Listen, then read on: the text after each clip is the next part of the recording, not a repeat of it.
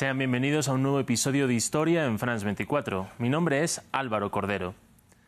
Este 11 de septiembre se cumple el 50 aniversario del golpe de Estado de las Fuerzas Armadas chilenas dirigidas por el general Augusto Pinochet contra el gobierno de izquierda de Salvador Allende. Una sublevación que significó el final de la democracia chilena, que era una de las más estables de América Latina y que trajo 17 años de dictadura, represión política y violaciones a los derechos humanos. En France 24 repasamos este capítulo de la historia. Salvador Allende había llegado al gobierno chileno de forma histórica en el año 1970.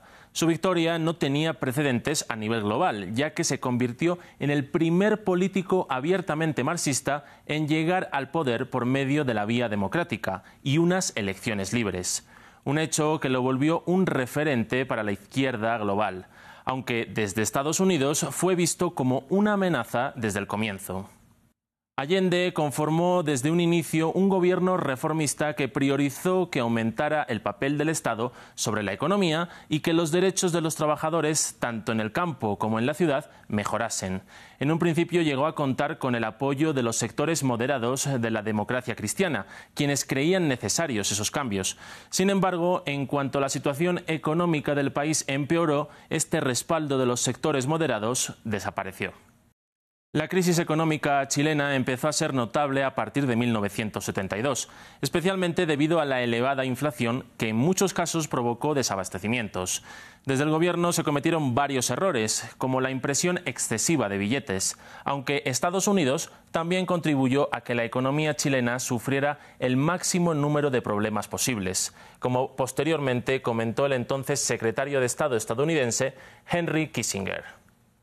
Y es que el gobierno del expresidente Nixon estuvo interesado desde el comienzo en evitar que Allende siguiera en el poder, al considerarlo un referente para toda la izquierda y un riesgo para sus planes en América Latina. Durante la década de 1970, Estados Unidos se propuso frenar a toda costa a la izquierda en la región y promovió el ascenso de dictaduras militares de derecha en todo el continente. Chile no fue la excepción. Desde el inicio del gobierno de Allende se, financiaron a grupos opositores de ultraderecha y se alentó un posible golpe de Estado militar. Estos grupos de extrema derecha desestabilizaron al gobierno con atentados terroristas constantes a infraestructuras e incrementaron la tensión social al extremo. El momento clave llegaría el 21 de agosto de 1973, cuando el general Carlos Prats, quien había defendido la institucionalidad, se vio obligado a renunciar por presiones de los militares. Su sustituto como jefe del Estado Mayor sería el segundo al mando, un general que tenía fama de apolítico y un historial teóricamente limpio, Augusto Pinochet. Su figura era de la confianza de Allende debido a que parecía lejano al clima de complot entre los estamentos militares. Sin embargo, llegado el momento, Pinochet se sumó a la rebelión y la lideró.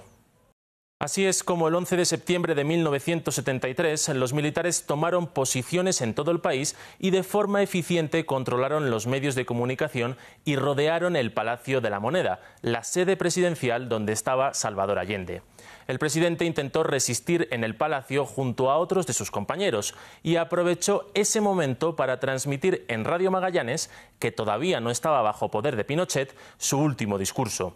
Unas palabras eh, de despedida que pasaron a la historia. Trabajadores de mi patria, tengo fe en Chile su destino.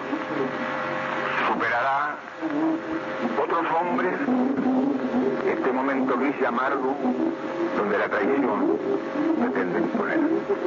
Sigan ustedes sabiendo que mucho más temprano que tarde, de nuevo, abrirán las grandes alamedas libre para construir una mejor. ¡Viva! ¡Viva el pueblo! ¡Vivan los trabajadores! A los pocos minutos, las tropas militares entraron al Palacio de la Moneda y antes de ser detenido, Salvador Allende decidió suicidarse de un disparo.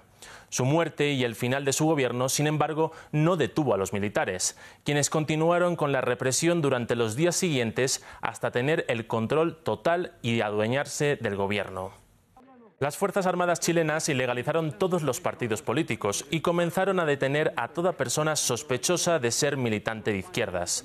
En Santiago, estas personas fueron llevadas al Estadio Nacional, donde soportaron torturas constantes durante semanas y muchas de ellas fueron asesinadas de manera arbitraria.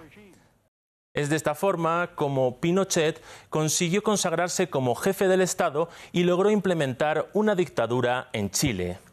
Este régimen tendría durante varios años el beneplácito de Washington y combinaría la represión política y persecución a la disidencia con una serie de políticas económicas neoliberales. La Comisión de la Verdad y la Reconciliación de Chile estima que 28.459 personas fueron víctimas de la tortura en los 17 años siguientes de dictadura y que 3.227 fueron asesinadas o desaparecidas.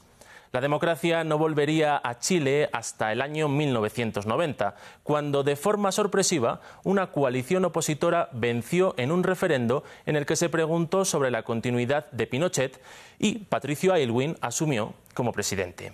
Con esto concluimos. Si quieren conocer más historias, sigan conectados a France24 y france24.com.